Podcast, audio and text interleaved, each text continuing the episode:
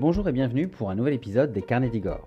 Aujourd'hui, je vous propose d'explorer les secrets d'une discipline que nous connaissons toutes et tous sans vraiment le savoir, une discipline qui a joué un rôle essentiel dans notre histoire, je veux parler de la cartographie.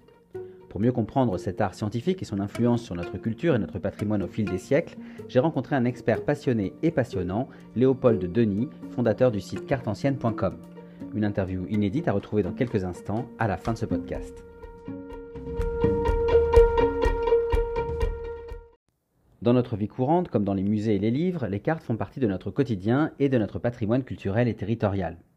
Plan du quartier ou de la ville que l'on habite ou que l'on visite, carte routière d'une région ou d'un pays que l'on traverse, atlas et planisphère ou encore guidage géolocalisé sur notre smartphone, nous sommes toutes et tous chaque jour confrontés aux cartes et donc à l'art de la cartographie.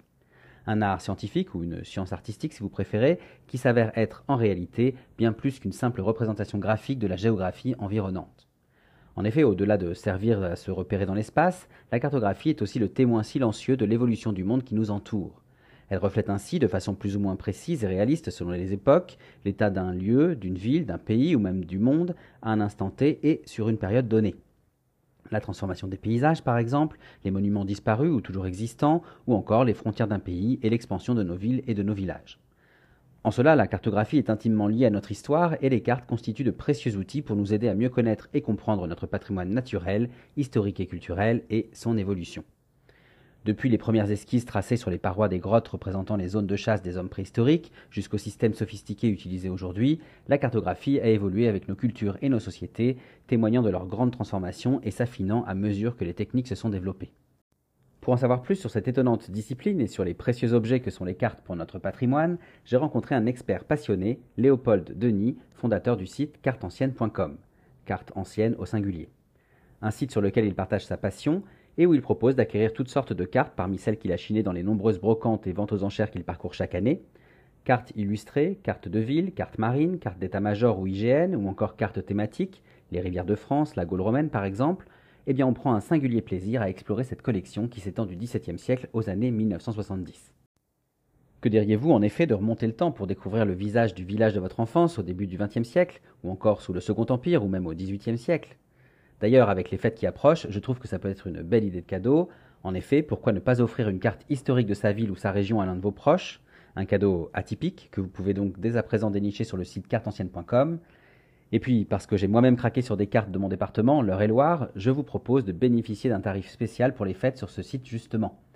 Ainsi, tout au long du mois de décembre, les abonnés des carnets d'Igor peuvent bénéficier d'une réduction de 10% à partir de 50 euros de commande avec le code CARNET, C-A-R-N-E-T-S en majuscule, sur le site donc carteancienne.com, carte et ancienne au singulier et tout attaché. Mais revenons à la cartographie.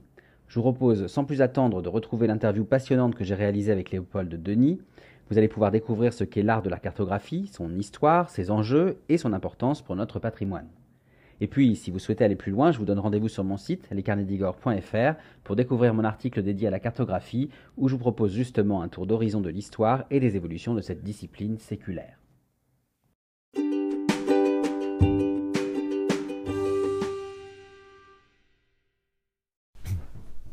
Bonjour Léopold, tu es passionné de cartographie ancienne et tu as fondé il y a quelques mois le site carteancienne.com où tu proposes à la vente une sélection de cartes que tu as chinées.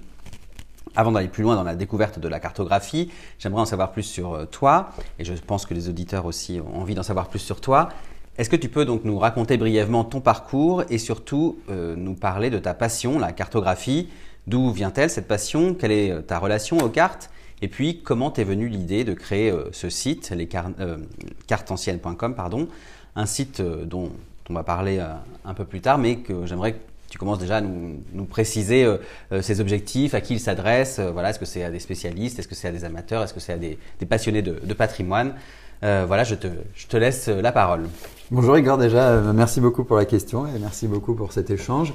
Euh, donc moi, pour moi, les, cartes et la cartographie, c'est vraiment une passion d'enfance. Je me souviens quand j'étais petit, déjà de regarder des atlas pendant des heures, parce que je crois qu'avec un petit peu d'imagination et quand on lit des livres d'aventure, etc., on peut se plonger dans une carte comme on se plongerait dans un livre. Complètement, en voyage, quoi. Déjà, euh, rien qu'avec la carte. Ouais. Exactement. Et moi, je me souviens pendant des heures, la carte Michelin, l'atlas, etc., c'était vraiment quelque chose qui me passionnait. Et je crois comme pas mal de personnes, avec euh, l'adolescence, la découverte de la vie, etc., on perd un peu ses passions. Et moi, c'est une passion qui m'est revenue notamment grâce à la crise Covid, parce que j'ai passé plus de temps tout seul, je me suis mis à re-regarder des cartes, etc., à en acheter. Et donc, avant d'être, on va dire, un site internet, c'est une passion qui est vraiment très personnelle.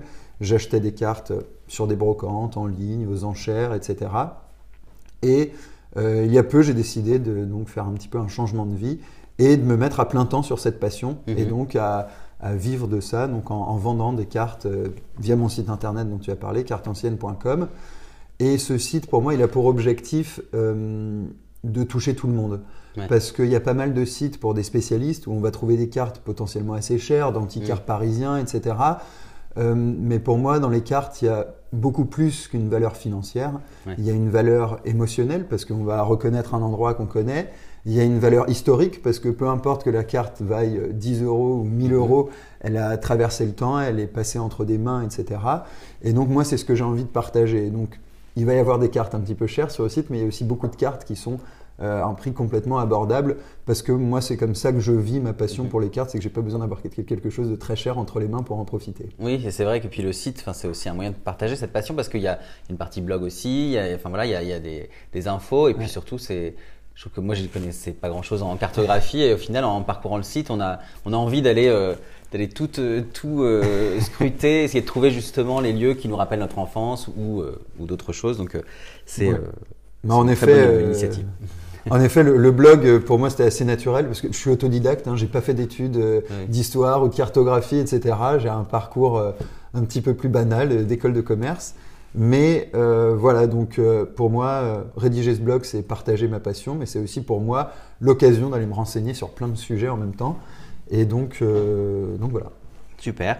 alors tu disais, tu n'as pas fait d'études là-dessus, mais comme tu es un expert passionné, enfin tu es devenu expert, on va dire, par la passion, c'est parfois aussi intéressant que l'expertise par la théorie, on va dire. Est-ce que justement tu peux nous raconter brièvement l'histoire de la cartographie, d'où elle vient, comment elle a mhm. évolué au fil des siècles, alors sans rentrer dans tous les détails, mais euh, voilà, les, époques marquantes, les, euh, personnages aussi euh, clés de cette évolution, voilà, qui, ont fait que cette discipline est devenue une discipline aujourd'hui très technique et, précise. Ça n'a pas toujours été le, cas, je crois. En effet, bah, alors je pense qu'avant de rentrer un petit peu dans l'histoire, c'est intéressant de, redéfinir un petit peu ce dont on parle. Mhm. Et déjà, la cartographie, c'est le fait de mettre sur le papier euh, notre environnement, l'environnement qui nous entoure. Et donc, euh, mettre sur le papier l'environnement qui nous entoure, ça va dépendre de pas mal de choses. Premièrement, euh, les compétences scientifiques, et donc notamment ce qu'on appelle la géodésie.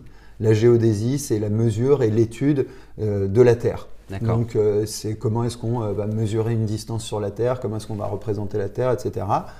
Et donc, la cartographie évolue en fonction de la géodésie et donc la capacité de l'homme à euh, évaluer, à mesurer son environnement.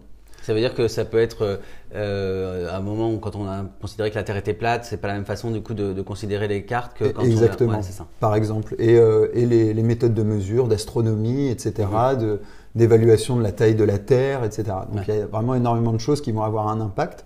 Et donc on a cette évolution scientifique qui a un impact fort sur la cartographie. Mhm. On a également euh, l'évolution des objectifs, parce que on fait des cartes parce qu'on a un objectif final. L'objectif final, ça peut être euh, d'aller, euh, de montrer un chemin pour des découvertes, ça peut être de faire des grands travaux, ça peut être de, ça peut être, voilà, de, tracer une nouvelle route, etc. Donc il y a vraiment différents objectifs pour les cartes. Et la dernière chose qui me semble importante, peut-être un petit peu plus marginale, mais quand même à souligner, c'est l'objectif politique. La carte, c'est pendant des années et des années, c'est la représentation du royaume, c'est la représentation de ses terres. Et donc, plus on va être en capacité de les représenter, plus on va être en capacité d'asseoir son pouvoir vis-à-vis de ses sujets, mais aussi vis-à-vis d'autres monarques. Si j'arrive pas à montrer à un autre monarque quel est mon royaume, bah, quel est-il? Et donc, si j'arrive à le montrer, euh, je monte ma puissance. Et euh, je t'en avais parlé la dernière fois, mais euh, à titre d'exemple, j'étais à Rome il y, a, deux semaines, la galerie des cartes au Vatican. Mhm. Elle est très intéressante pour ça, parce que la galerie des cartes, elle permettait d'accéder à une salle de rendez-vous du pape de l'époque qui était, je crois, Grégoire X. Et donc, quand les émissaires, les diplomates venaient le voir, et eh ben, il passait devant toutes ces cartes. Et elle servait donc à asseoir sa puissance, montrer ben voilà, la puissance de l'Italie, la puissance de l'Église, mais aussi à montrer quelles sont leurs puissances d'un point de vue scientifique, parce qu'ils sont en capacité de réaliser ces cartes. Donc il y a vraiment cet aspect politique aussi qui me semble intéressant et à prendre. bien sûr. Voilà. Donc ça, c'est pour un petit peu redéfinir les choses. Très bien. Maintenant, pour reprendre un petit peu dans l'histoire, euh, bien sûr, ça va être bref, parce que sinon on va y passer des heures. Oui, oui mais après, c'est l'idée d'inviter les, les, les, gens aussi à se, à se questionner sur ce qu'est la cartographie et ensuite peut-être d'aller chercher un peu plus précisément les, les informations. Euh, euh, ailleurs, mais voilà. Bah, déjà, il y a plein de choses, ce, dont on va parler, qu'ils vont pouvoir retrouver sur le blog, mais il y a aussi plein d'autres sites intéressants, et tout simplement Wikipédia, la BNF, etc. On en reparlera plus tard. Euh, donc pour reprendre un petit peu l'histoire, euh, je pense que c'est intéressant de voir, c'est déjà la première carte. La première carte qu'on a aujourd'hui, ça s'appelle le papyrus de Turin.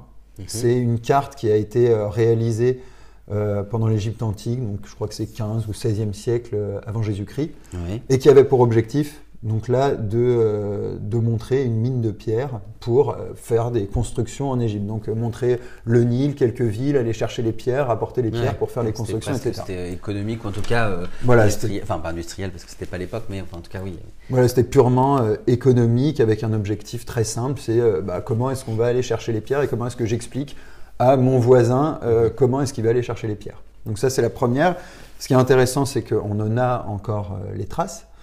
Et ensuite, les cartes qui sont intéressantes euh, dans l'Antiquité, on en a trois grandes mhm. euh, la carte d'Anaximandre, la carte d'Hécatée et la carte de Ptolémée. La première, donc euh, celle d'Anaximandre, c'est 5-6e siècle avant Jésus-Christ, jusqu'à Ptolémée, 2e siècle après Jésus-Christ.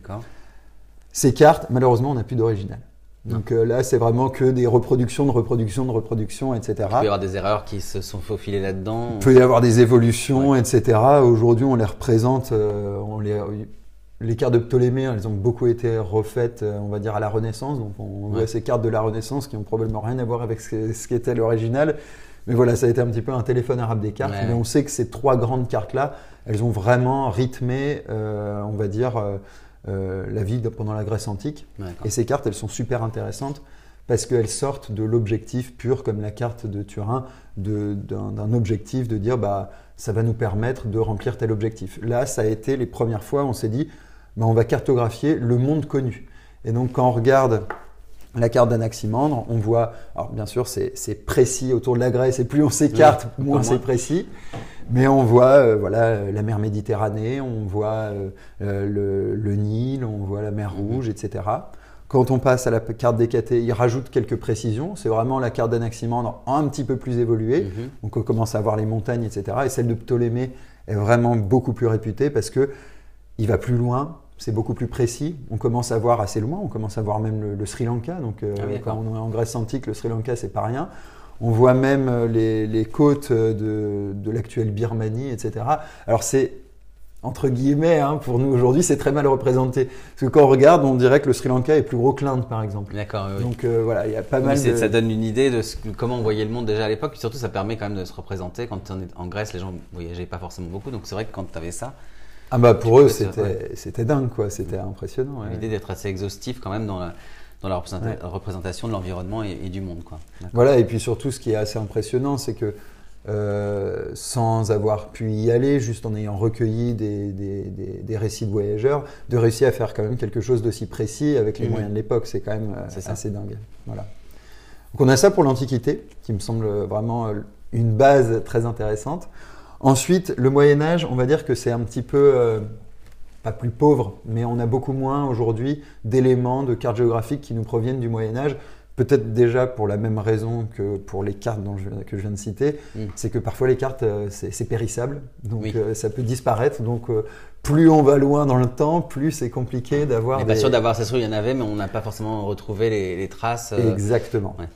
Exactement. Alors bien sûr, il y en a, mais un, on n'a pas de grands objectifs comme après on va avoir pendant la Renaissance les objectifs des découvertes, etc. Et deuxièmement, de ce qu'on a du Moyen Âge, il y a un lien très fort avec la religion. Donc on va représenter des cartes avec notamment l'enfer et le paradis, etc. Donc euh, le lien avec la religion est extrêmement fort. Et là où on commence à faire des cartes qui évoluent un peu, on connaît toutes les, tous l'histoire de la Terre est plate, non, elle est ronde, et puis euh, c'est Galilée qui se, fait, euh, qui se fait tuer pour ces raisons-là, etc.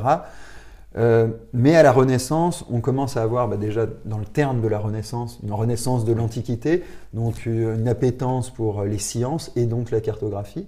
On redécouvre du coup ces, cartes anciennes peut-être? On redécouvre justement la carte de Ptolémée. Aujourd'hui, nous, tout ce qu'on a des cartes de Ptolémée, c'est des reproductions de, la Renaissance. Et on va avoir bien sûr les grandes découvertes, donc avec euh, Christophe Colomb, avec la découverte de l'Amérique, etc.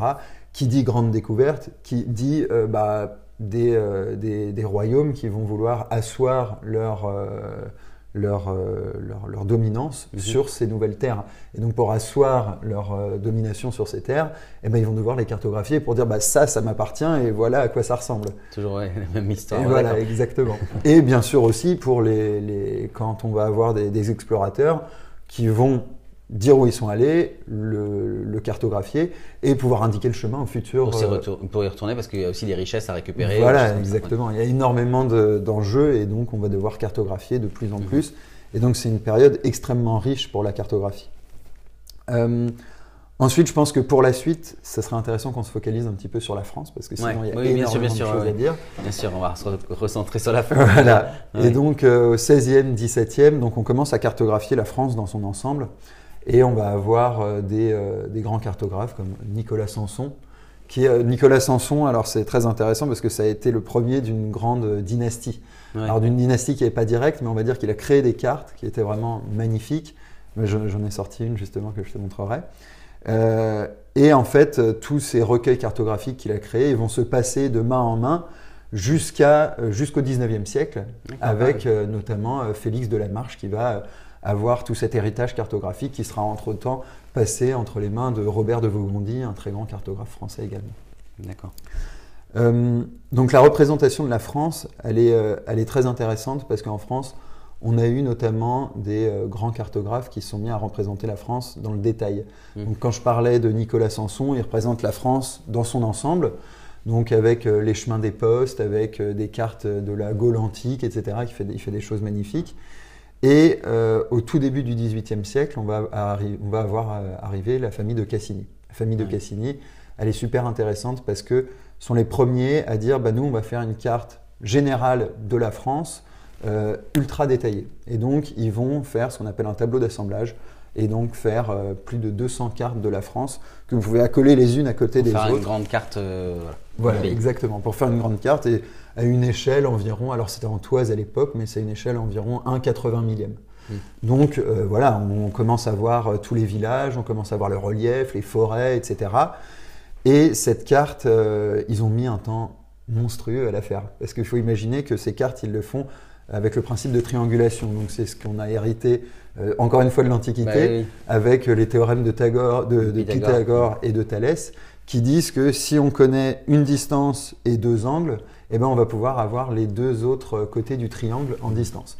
Et donc, ce qu'ils font au tout début, les Cassini, c'est qu'ils vont mesurer une distance assez longue entre deux clochers grâce à des toises, donc à un bout de bois. Ils vont le mettre les uns à côté des autres, avoir une distance très précise, et ensuite ils vont se mettre en haut de ces, euh, de ces deux clochers et ils vont mesurer l'angle qui, euh, qui est formé euh, jusqu'à un troisième clocher. Mm. Et donc, grâce à ces angles, ils vont avoir une distance précise. Et à partir de ce premier triangle, eh ben, ils vont faire une triangulation de la France entière. Ah. Donc, ils vont aller euh, en haut des collines, etc. et trianguler la France un travail titanesque. titanesque. Ils, avaient des équipes, j'imagine, parce que. ouais, exactement. Bah, en fait, la famille de Cassini restait à Paris, ah recevait toute la documentation de géomètres qui étaient sur le terrain et qui leur envoyaient, je sais pas, tous les mois, tous les deux mois, mm-hmm un dossier qui disait bah voilà, j'ai mesuré de tel village à tel village, j'ai euh, tel angle et j'ai telle distance. Donc à Paris, la famille Cassini recoupait les chiffres pour être sûr qu'il n'y avait pas d'erreur de, de, calcul, etc. Et remettait tout ça euh, au clair. Et donc euh, après, c'est plus de 50 années de travail hein, quand même. Donc c'est quatre générations. Les générations étaient un peu plus courtes à l'époque.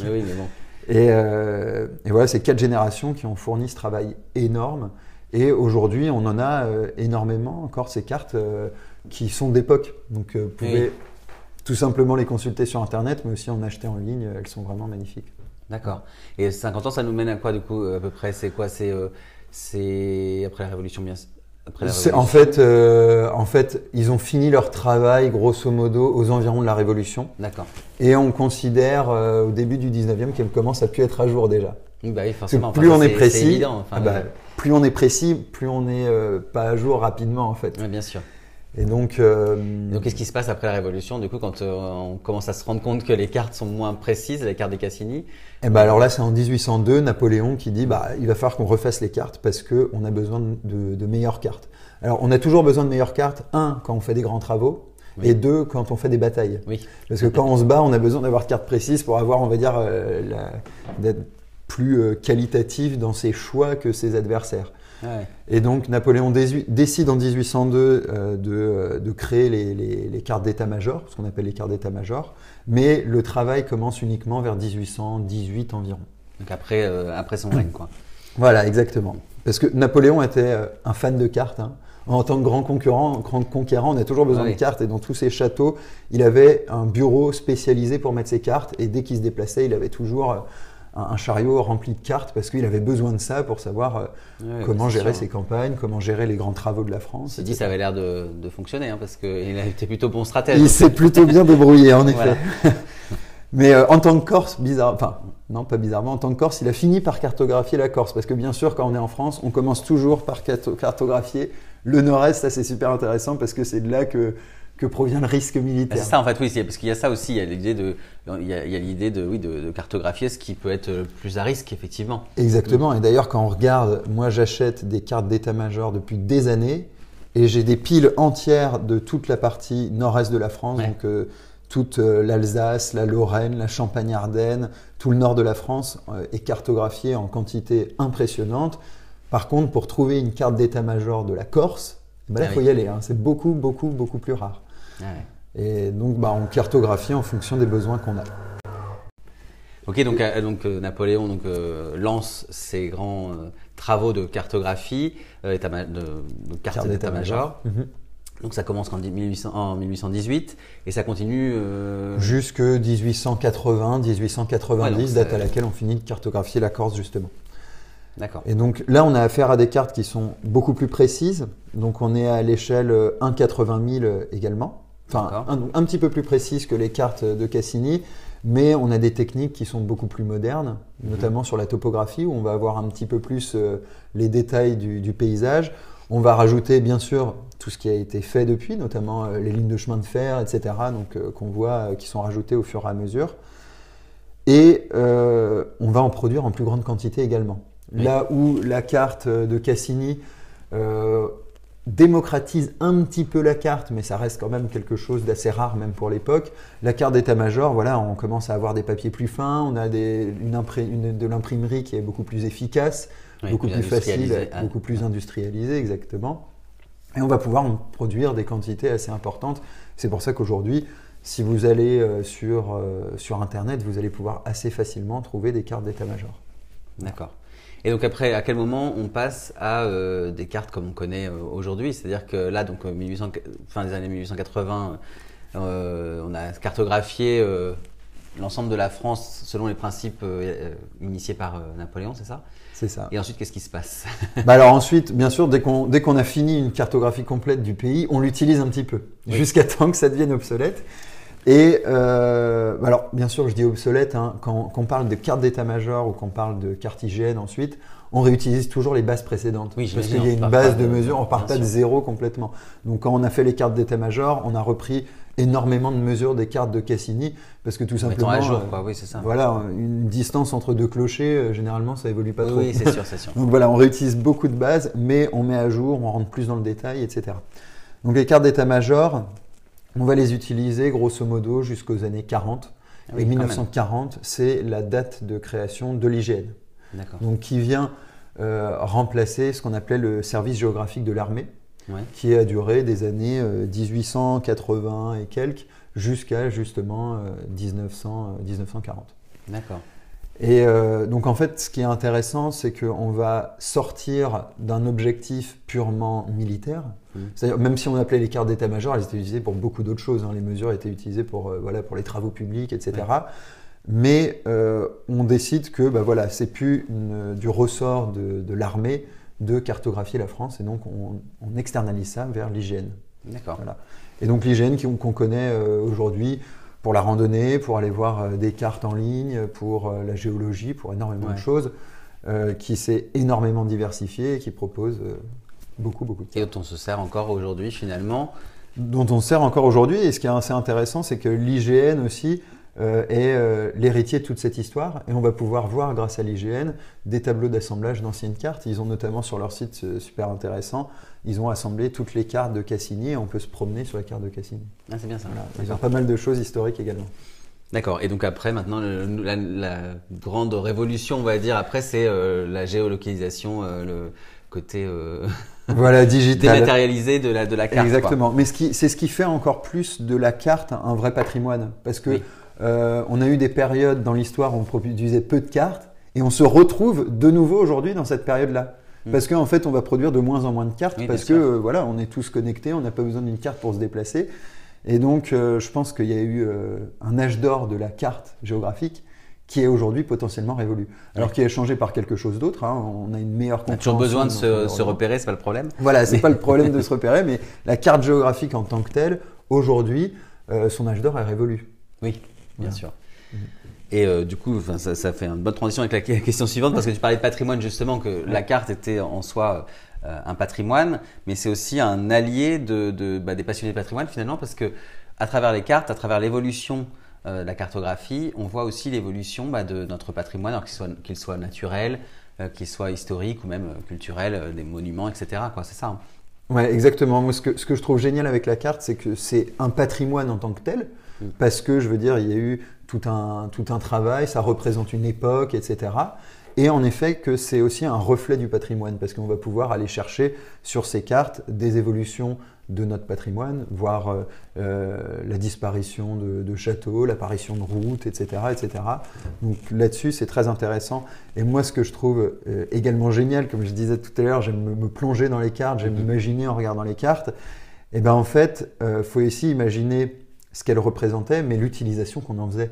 Et donc, quand on a une carte euh, de Cassini entre les mains, on peut très bien imaginer quelqu'un au XVIIIe siècle qui se déplaçait d'une ville à l'autre. Euh, on peut imaginer, quand on regarde une carte d'état-major du XIXe, un, un général, un colonel napoléonien qui euh, l'utilisait pour voir comment il allait préparer une bataille, etc. Donc, il y a aussi, il faut imaginer tout ce qu'elles ont permis aux gens qui les utilisaient à une certaine époque. Oui, c'est vrai, on se replonge aussi dans la peau des gens de l'époque et des utilisateurs de, l'époque. Ouais, exactement. Et moi, quand, j'achète des cartes, alors parfois j'ai l'information, parfois je ne l'ai pas, leur provenance. Et j'adore regarder leur mm. provenance parce que, voilà, par exemple, sur euh, une carte d'état-major, on va pas parfois avoir euh, de quel régiment, de quel bataillon euh, était issue cette carte.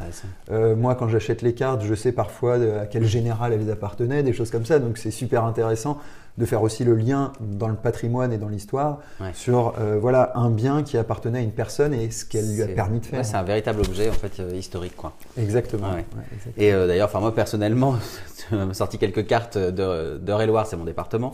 Et effectivement, c'est intéressant parce que la carte Cassini justement de la région de Chartres, etc. On voit, j'ai retrouvé les villages de de ma famille, etc. Où on voit encore il y a un château qui n'existe plus. Enfin voilà des, choses comme c'est hyper intéressant et ça nous fait là aussi je trouve qu'on voyage alors pas uniquement euh, dans le dans l'espace, mais aussi dans le temps, quoi, parce que on a vraiment cette, impression de se plonger dans, dans l'histoire. Donc c'est ça qui est intéressant, je trouve aussi avec euh, avec les cartes. Ouais, et puis ce qui est intéressant dans les cartes de Cassini, c'est qu'on va voir aussi des, des, noms de villages qui ont évolué. Oui, aussi, oui, c'est vrai. Euh, moi, par exemple, j'étais dans un village quand j'étais petit qui s'appelait Charmont sous Parabolise, et puis sur la carte, c'est écrit Charmont ou euh, un autre nom. Et parce qu'ils avaient plusieurs noms, parce qu'à l'époque, euh, bah voilà, ils n'avaient pas euh, les cadastres, ils n'étaient pas aussi bien référencés, etc. c'était avant la Révolution aussi, donc il n'y avait pas la même division de. de, Voilà, c'était pas exactement fait de la même façon. Et puis le, le nom qu'on donnait à un lieu, c'est celui qu'on se donnait à l'oral, et donc qui pouvait évoluer d'une personne à l'autre, etc.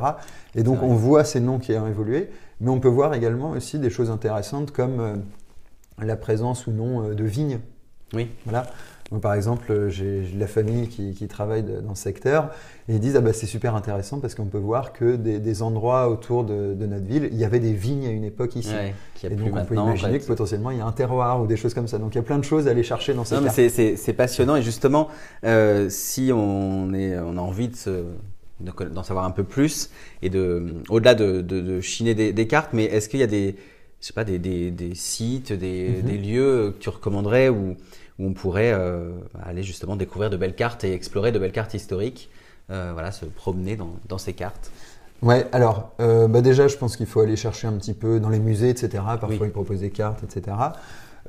Si l'objectif des personnes qui nous écoutent, c'est pas spécialement d'acheter des cartes, mais juste de pouvoir les consulter en ligne, moi ce que je conseille, c'est le site de la BNF mhm. qui va permettre d'avoir accès à une multitude de cartes, notamment les cartes de Cassini, avec une carte de la France qui est super bien faite. Vous pouvez zoomer, choisir votre carte, etc. Et c'est dans une qualité euh, vraiment euh, super, donc on peut voir tous les détails.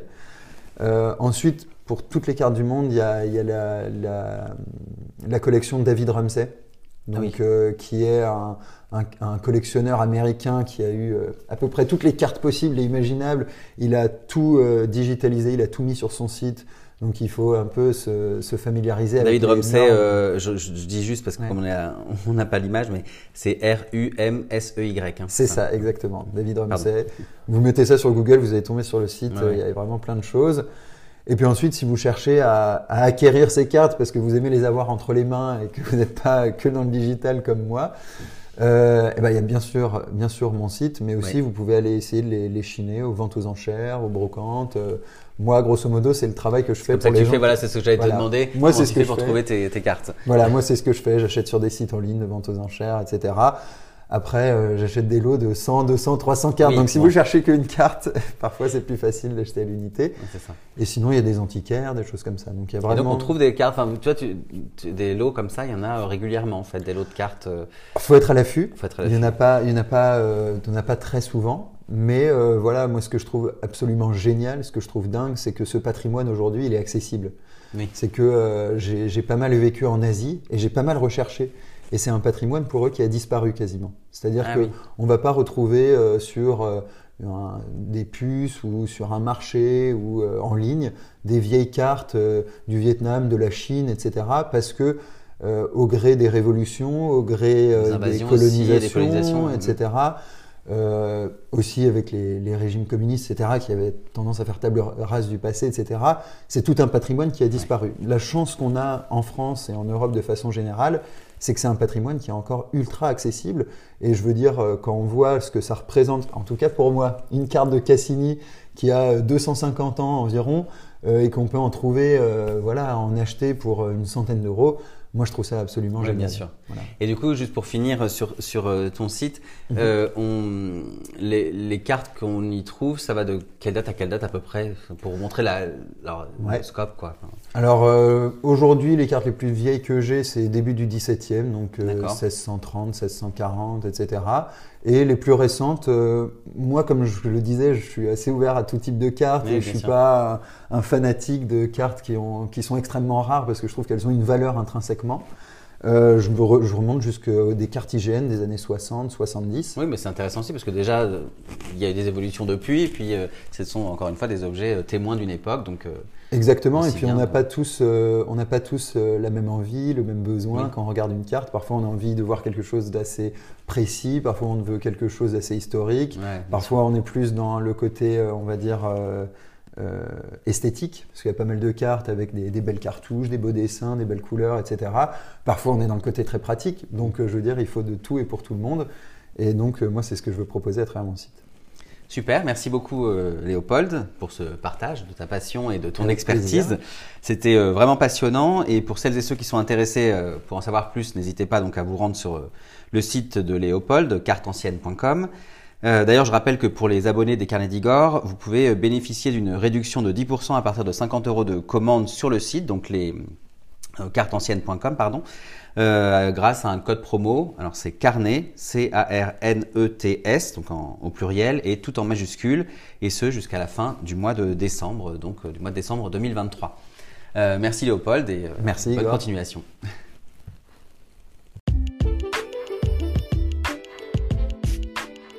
Voilà, j'espère que cette rencontre avec Léopold vous a plu. Comme je le disais, je vous invite à visiter son site cartancienne.com où vous pouvez bénéficier d'une remise jusqu'à la fin du mois de décembre. Et je vous invite aussi à visiter mon magazine en ligne, lescarnedigor.fr, pour retrouver l'article illustré concernant l'histoire de la cartographie justement, mais aussi les visites de mes lieux historiques et culturels favoris, ainsi que diverses anecdotes à travers les articles et les podcasts dédiés. Enfin, vous pouvez aussi me suivre sur Facebook, Instagram, TikTok et YouTube pour retrouver toutes mes actualités en photo et en vidéo. Et je vous dis bien sûr à très bientôt pour d'autres aventures, d'autres anecdotes et d'autres visites.